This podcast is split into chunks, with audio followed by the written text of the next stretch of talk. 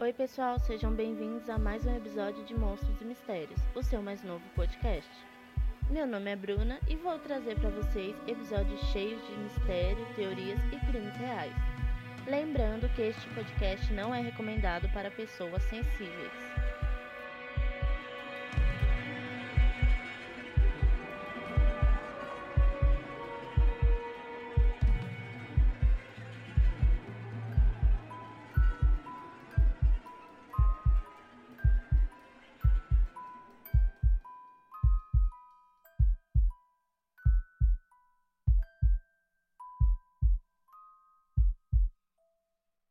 A japonesa que foi assassinada e presa no concreto pela Yakuza. Esse é o caso de uma jovem japonesa chamada Junko Furuta. Ela foi assassinada brutalmente e o caso chocou o Japão e o mundo pela brutalidade com que o crime ocorreu. Mas quem era Junko Furuta? Ela era uma jovem colegial japonesa como muitas outras, nascida no dia 18 de janeiro de 1971 na cidade de Misato, no Japão. Tinha boas notas e possuía emprego de meio período. Ela não costumava sair para festas, não bebia. Era uma pessoa bem reservada, mas muito querida e muito conhecida. No ano de 1988, quando o caso ocorreu, ela tinha apenas 17 anos. No dia 25 de novembro, às 8h30, quando voltava de seu emprego, ela foi raptada por integrantes da Yakuza. A partir daí, foram 44 dias de muito sofrimento. Agora eu vou contar o caso mais detalhadamente. Então eu volto a avisar que se você for uma pessoa sensível, eu não aconselho você a continuar ouvindo, porque contém inúmeros gatilhos daqui para frente, tanto de violência contra a mulher, tanto de estupro. Então, se você for realmente uma pessoa sensível, eu aconselho você a parar por aqui. Voltando ao caso, Hiroshi era conhecido como o lado podre da escola onde Junko estudava, ou o Grande Valentão. Aos 18 anos, o jovem se gabava e era temido por ter suas conexões com a Yakuza, uma famosa e altamente perigosa organização criminosa internacional japonesa, que possui mais de meio milhão de membros em todo o mundo. Violento e dono de uma conduta abusiva, Hiroshi já havia falado com Junko e a convidado para sair. Mas como ela era muito reservada e sabia sobre o envolvimento dele com a Yakuza, ela tinha optado por não sair com ele. Apenas alguns dias depois de ter sido desprezado por Junko, Hiroshi, junto com seu amigo Minato, de 16 anos, estavam rondando o parque do bairro onde costumavam atacar sexualmente as mulheres. Estupradores experientes, desde muito cedo os dois eram conhecidos por possuírem um olhar clínico para detectar alvos fáceis. Mas na noite de 25 de novembro de 1988, Hiroshi estava acompanhado de Minato quando viu a Junko andando de bicicleta e logo arquitetou um plano para que Junko confiasse nele, para que ele pudesse ficar mais próximo dela, né? Porque ele não aceitava o não como resposta então ele pensou num plano de ah, como é que eu posso fazer aqui ela confiar em mim para nem que seja só para né, só para facilitar, quebrar um gelo, digamos assim. O sequestro aconteceu quando Minato derrubou a Junco da bicicleta. Ela assustada saiu correndo e logo em seguida ela foi abordada por Hiroshi, que lhe ofereceu ajuda e propôs que ele iria levar ela para casa né? Tipo, ah, eu sou o bom samaritano. Olha que coincidência, né? Acontece alguma coisa com você e quem está aqui para te salvar? Eu. Né? O cara realmente era um merda, né? Não tem outros adjetivos para ele. Ela, logicamente, assustada com o que tinha acabado de acontecer e sem imaginar que tudo não passava de um plano dele, ela aceitou. No meio do caminho, Hiroshi ameaçou matá-la se ela não fizesse silêncio e seguisse ele. Eles chegaram em um armazém abandonado, onde o garoto a estuprou, enquanto a aterrorizava com promessas de morte. Não feliz com isso, o desgraçado ainda ligou para mais amigos dele para que fossem lá ver a garota. Seus amigos foram até o local e realizaram um estupro coletivo, algo que já era comum entre eles. Eu imagino o quão doentio a sua mente tem que ser para isso ser comum para você e ser normal, né? Porque não tem como normalizar uma coisa dessa, uma atrocidade dessa, e para eles era comum, era normal, né? Então é absurdo. E isso é só a ponta do iceberg, né? De lá, eles a levaram para casa de Shinji e convidou Jo Ogura e Watanabe Yasushi. Gente, eu não sei se essa pronúncia tá totalmente certa, mas vamos lá. Ambos de 17 anos para que fizessem parte de todos os horrores que estavam por vir. No dia 27 de novembro, os pais de Junko ligaram para as autoridades para dar ela como desaparecida. Porém, os integrantes da Yakuza fizeram ela ligar para os pais, dizendo que estava bem, que tinha fugido de casa, que estava com um amigo e que eles não precisavam procurar por ela. É uma merda, né? Nada consegue ser comparado com o nível de crueldade que Junko Furuta foi submetida durante esses 44 dias que ela foi mantida em cativeiro naquele quarto imundo e ao longo dos dias eram repetidas as sessões de sodomia, violência sexual, até que ela sangrasse, até que ela não aguentasse mais. Ela chegou a ser pendurada nua no teto pelos pulsos e usada como saco de pancada pelos garotos. Ela foi amordaçada e eles agrediram ela com várias coisas, é, a queimaram com cigarro, vela, introduziram lâmpadas ligadas, tesouras, barras de ferro e chegaram a acender fogos de artifício em sua vagina em anos, causando graves queimaduras e o rompimento de órgãos internos. Eu a voz chega embarga só de ler, né? É, e eles ainda chamaram amigos e outros membros da Yakuza, né? E Hiroshi, pessoalmente, foi e chamou para que espancassem e praticassem orgias com a Junko. Eles deixavam a Junko sem comer nada por vários dias e quando sua refeição chegava, ela era forçada a comer barata e beber a sua própria urina. Ela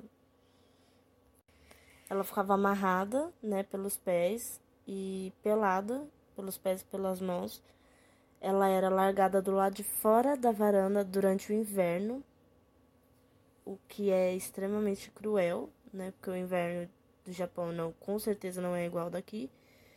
E o daqui sendo leve, a gente já não imagina ficar pelado numa varanda durante uma noite, né? Eles derramaram cera quente nas suas pálpebras e ela teve agulhas espetadas em seus seios e os mamilos arrancados com alicate quando eles passaram a lançar pesos de ferro em seu peito, ela acabou perdendo o controle da bexiga, do intestino, do tamanho do dano interno que ela tinha, né? Os órgãos estavam danific totalmente danificados de tanta tortura que a menina estava passando. E enquanto isso, os pais de Minato sabiam de toda essa monstruosidade que acontecia embaixo do teto deles. Mas eles temiam o envolvimento do filho com a Yakuza, então por isso eles se recusaram né, a ajudar a garota, por mais que eles ouvissem ela gritando várias e várias vezes por ajuda. E eu não sei, eu fico meio perplexa de imaginar uma coisa dessa acontecendo na casa onde eu moro e eu não posso falar nada.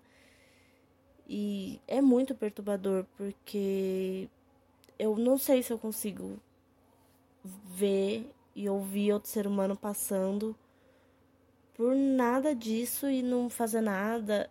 E foi realmente porque se estão fazendo isso com ela, o que que impede de fazerem com os pais também?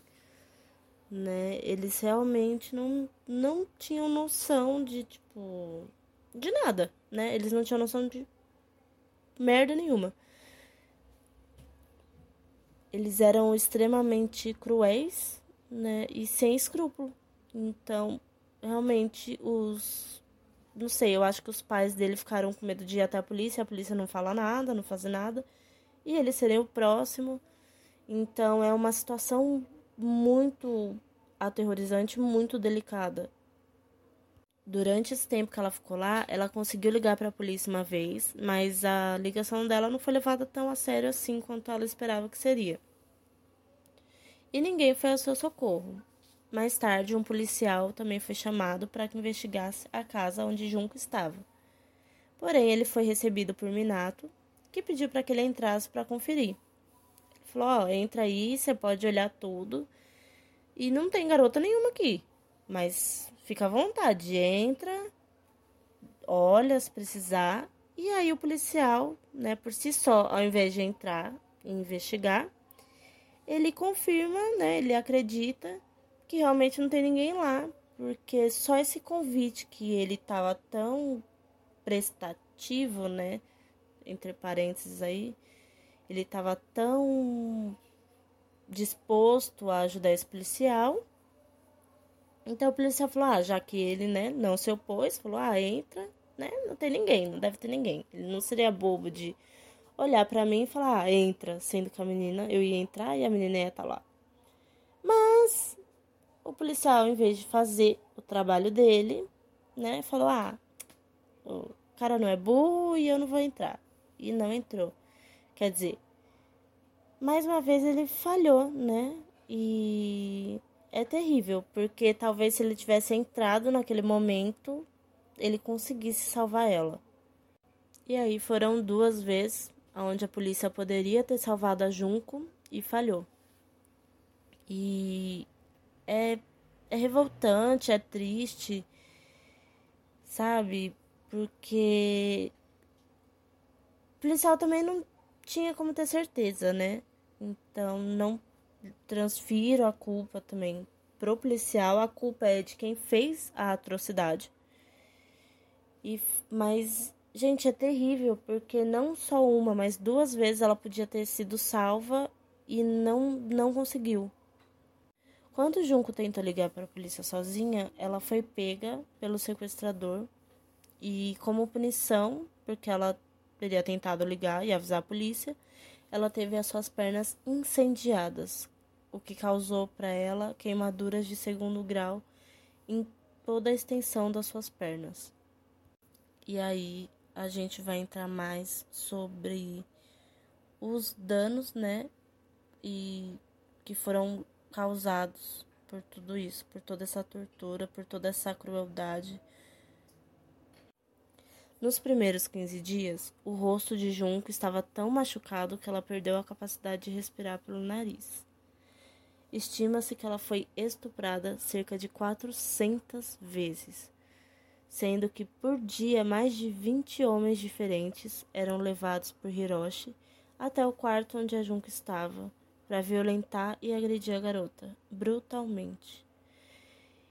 E devido a toda essa situação, toda essa agressão, né, a diminuição, teve a diminuição do tamanho do cérebro da Junco devido às pancadas né, na cabeça e ela passou a sucumbir a ter convulsões extremas, muito fortes. Quer dizer, é uma violência sem tamanho, é uma violência. Olha, nem sei sabe? Não consigo nem encontrar palavras para descrever. E esses são apenas os primeiros 15 dias. Ela passou 44 dias lá. 20 dias ela havia perdido a capacidade de se mover, pois ela era incapaz de usar as mãos, cujos ossos estavam praticamente moídos. É, tanto que quando ela não fazia as necessidades dela aonde ela estava, ela levava cerca de mais ou menos uma hora para usar o banheiro do térreo. Ela chegou a implorar, né, que dessem um fim nesse sofrimento e a matassem, mas eles recusavam, né? Eles era como se fosse uma brincadeira bizarra para eles. E não tem como imaginar o tanto que ela sofreu. Ela não aguentava mais, sabe? Ter que viver no, no meio daquela podridão porque ela era obrigada a comer o, o próprio excremento que ela o xixi, ela tinha que tomar o xixi dela, ela tinha que comer, né? Ela tinha que comer barata. Então, não alimentavam ela aonde ela estava, ela não conseguia se mexer direito e aonde ela fazia as necessidades era onde ela ficava, que poderia ser aonde ela dormia. Então, é desesperador, né? Não tem como tem como assim colocar esse sentimento em palavras. E em 44 dias a aparência dela havia desaparecido, né, se deteriorado em meio a inchaço, a pele queimada, pus, bolhas, úlcera, infecção e tudo mais porque ela estava totalmente machucada, é, queimada, exposta e não tinha o mínimo, o básico do básico da higiene, da alimentação, ela não tinha nada, não tinha cuidado, não, não lavava o ferimento, não, não tinha uma pomada, não tinha nada, nada. Ela tava ali só, sabe? E é, é totalmente desumano. É terrível pensar que alguém passou por toda essa situação. Totalmente revoltados com a inutilidade dela para eles, porque já que com os machucados, infeccionados, sem poder se mover, tomar banho, a Junco ela exalava um, um odor muito forte de podridão e esse cheiro impedia, né, que eles continuassem a estuprar a garota então, para eles, né, no olhar deles, ela já era inútil, como se fosse um brinquedo, né? É absurdo.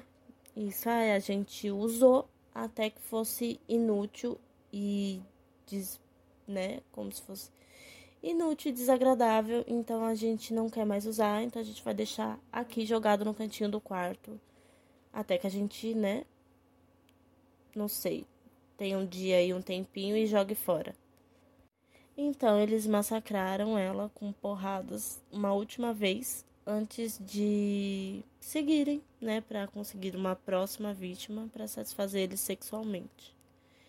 Então, no dia 4 de janeiro de 1989, largada sobre o lixo amontoado no quarto, a Junco convulsionou e morreu.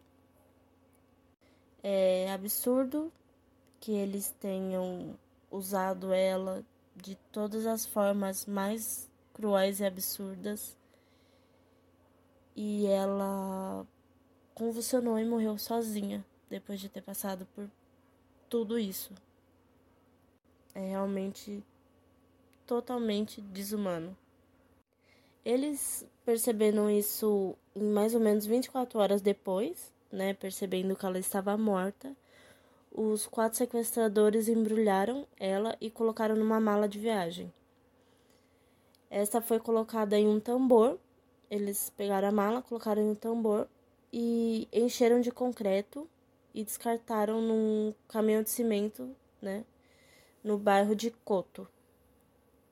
Eles simplesmente acabaram literalmente com a vida da garota e descartaram ela como se fosse entulho. É totalmente desumano isso. É de uma crueldade que, sabe, não, não tem.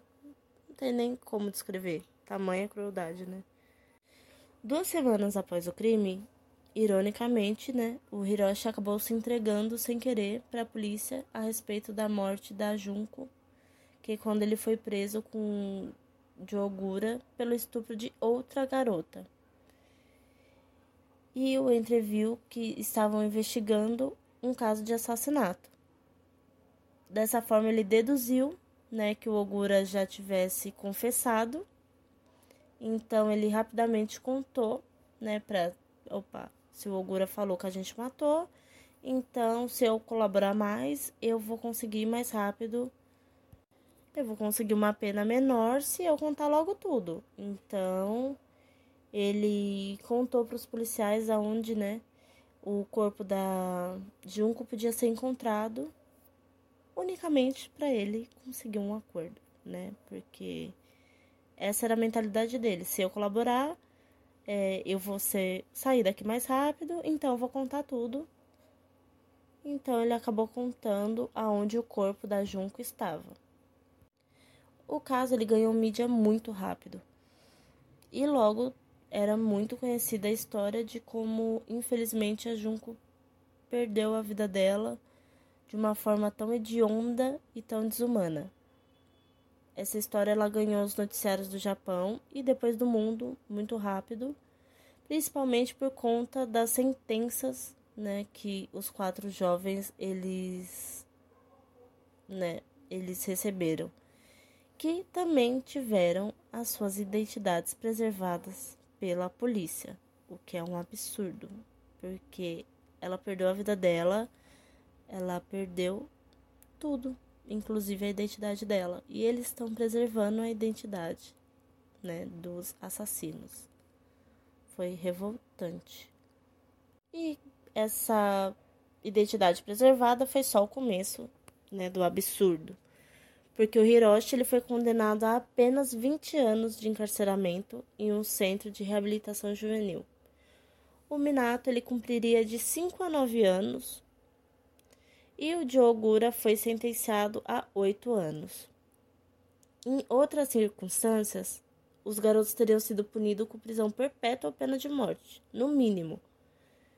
Então é por isso que muita gente acredita que a Yakuza tenha se envolvido na época, porque é muito absurdo todo esse caso, tudo que aconteceu. E 5, 8 anos, 20 anos de prisão. É, é difícil, né, de acreditar. Porque foi tudo muito hediondo, foi tudo muito cruel e muito doentio. É tudo muito doentio nesse caso. E o, a pena máxima do Hiroshi é 20 anos. Então, as pessoas acreditavam muito que a Yakuza tinha se envolvido na época para aliviar a barra deles, né? De qualquer forma, o impacto ele foi muito grande e demandou mudanças no sistema penal do Japão, principalmente no quesito de jovens serem julgados como adultos. Porque era um absurdo o Hiroshi ter feito toda essa monstruosidade e ter pego apenas 20 anos. É terrivelmente absurdo. Em contraste com toda essa injustiça, durante o funeral da Junko Furuta, que foi realizado no, em 2 de abril de 1989, diante do seu caixão, sua melhor amiga fez questão de acalmar o espírito da jovem. Ela disse: Ouvi dizer que o diretor lhe entregou o certificado de graduação. Então nós nos formamos juntas. Eu nunca vou te esquecer, Jutian. Não há mais dor, não há mais sofrimento. Por favor, descanse em paz. É lindo, né? São palavras lindas e emocionantes. Que depois de tudo que ela passou, realmente seria algo que ela merecia ouvir. Né? Os donos da onde ela iria trabalhar entregaram o uniforme que ela iria usar, né? Então ela foi enterrada com esse uniforme e foi um funeral onde se via que as pessoas tinham muito amor por ela, muito carinho. É realmente assim de se emocionar. Foi tudo com muito amor, com muito cuidado feito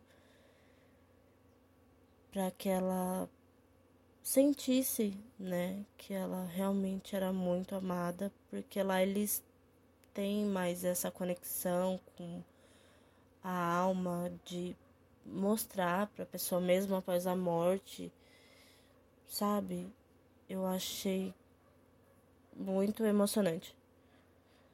E eu vou ficando por aqui. Mais um caso que eu termino de gravar e vou direto pra terapia. E é isso, gente. Ah, mas por que você grava tanto caso pesado? Porque serve de. Serve de um alerta, né? Pra gente lembrar também que é sempre bom tomar cuidado, que nem sempre as pessoas são boas como fingem ser, aparentam ser. Né? É sempre bom estar tá ali, esperta, ficar de olho. E são histórias assim que a gente conta para que não para que as vítimas não sejam esquecidas, né? Eram pessoas que mereciam muito mais e infelizmente tiveram um final trágico e desumano. É isso, gente. Vou ficando por aqui. Um beijo e até o próximo episódio.